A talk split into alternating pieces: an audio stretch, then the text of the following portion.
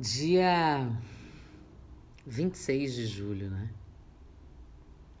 Eis que acho aqui nos meus escritos uma mensagem que me foi enviada no dia 25 de julho de 2015. Seis anos? Do livro Mistérios Desvelados de Saint Germain.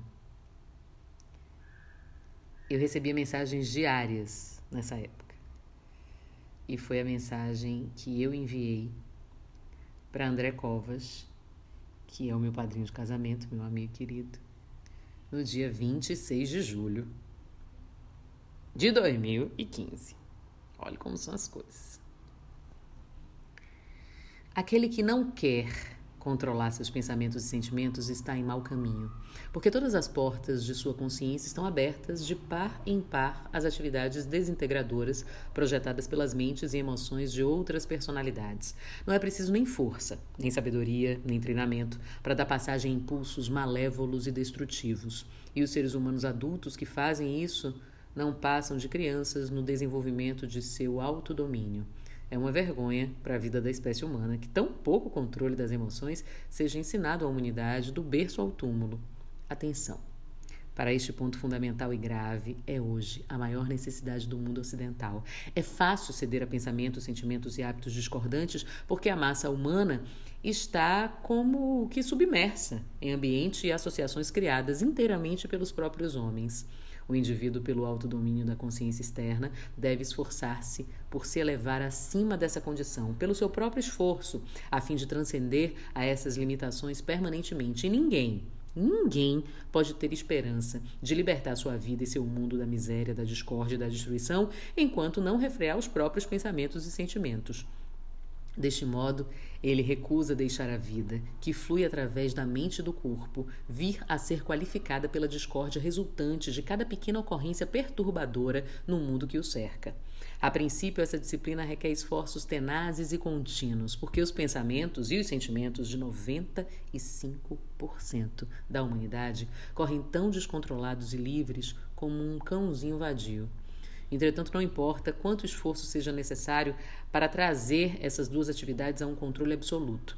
Esse objetivo é de máxima importância e vale a pena que se dedique toda energia, esforço e tempo, e nenhum domínio real e permanente da vida e do mundo pode resultar sem ele. Será prazer e privilégio para mim ensinar-vos o emprego dessas leis superiores.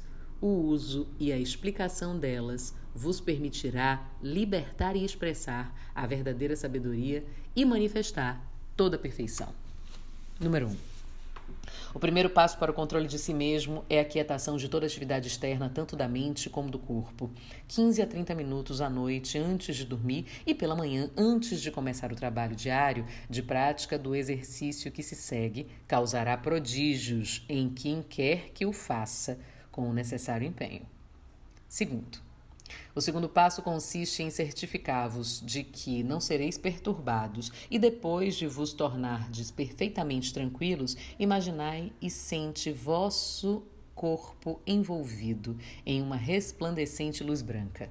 Durante os primeiros cinco minutos de concentração nesse quadro, reconhecei e senti intensamente a ligação do eu exterior e vosso poderoso Deus interior, focalizando a atenção no centro do coração visualizando-o como um sol dourado.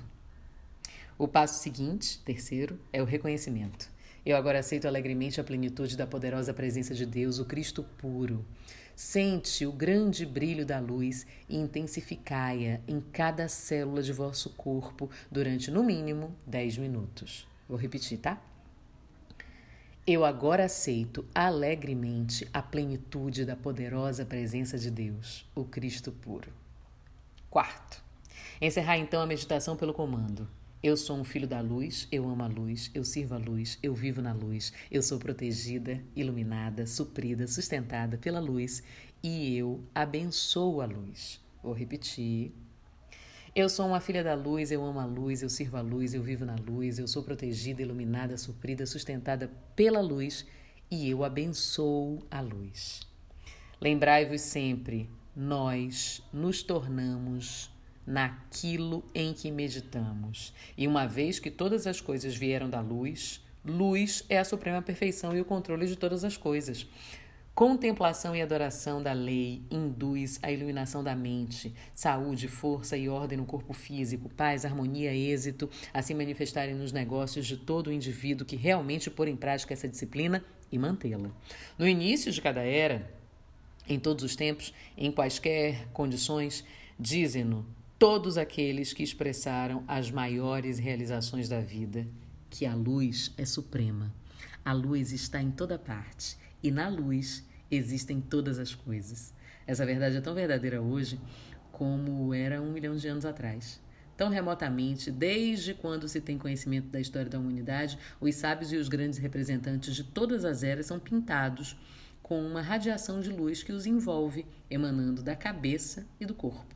Essa luz é real, tão real como a luz elétrica em vossas casas. Não está muito distante o dia em que aparelhos serão construídos para mostrar a emanação da luz em volta de cada indivíduo, visível ao olho físico de quem quer que deseje vê-la. Tais aparelhos mostrarão também a contaminação ou descoloração que torna em nuvem em torno da luz de Deus, gerada pelo eu pessoal através de pensamentos e sentimentos discordantes. Esta e somente esta é a maneira pela qual a energia do, da grande corrente de vida é mal empregada e erradamente qualificada. Se praticardes fielmente o exercício recomendado, sentindo-o em cada átomo de vossa mente e de vosso corpo com profunda, profundíssima intensidade, recebereis provas abundantes da tremenda atividade do poder e da perfeição que residem e estão perenemente ativos dentro da luz. Quando tiverdes experimentado isto, mesmo por pouco tempo, não precisareis de nenhuma prova além dessa. Tornavo-eis vossa própria prova a luz é o reino. Entrai nela e estareis em paz. Voltai à casa do Pai. Passados os dez primeiros dias da prática deste exercício, é bom fazê-lo três vezes ao dia, de manhã, ao meio-dia e à noite.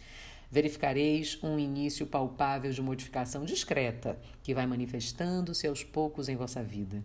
Muitas vezes ouvimos a queixa: Oh, não dispõe de tanto tempo. Aos que são dessa opinião, desejo simplesmente dizer o seguinte: o tempo que é o comum das pessoas, gasta praticando, criticando, melhor dizendo, condenando e censurando criaturas, condições e coisas por não serem algo diferente do que são, se empregado nesse reconhecimento e uso da luz, faria o céu manifestar-se na terra, para quem ousar experimentar e tiver determinação para perseverar.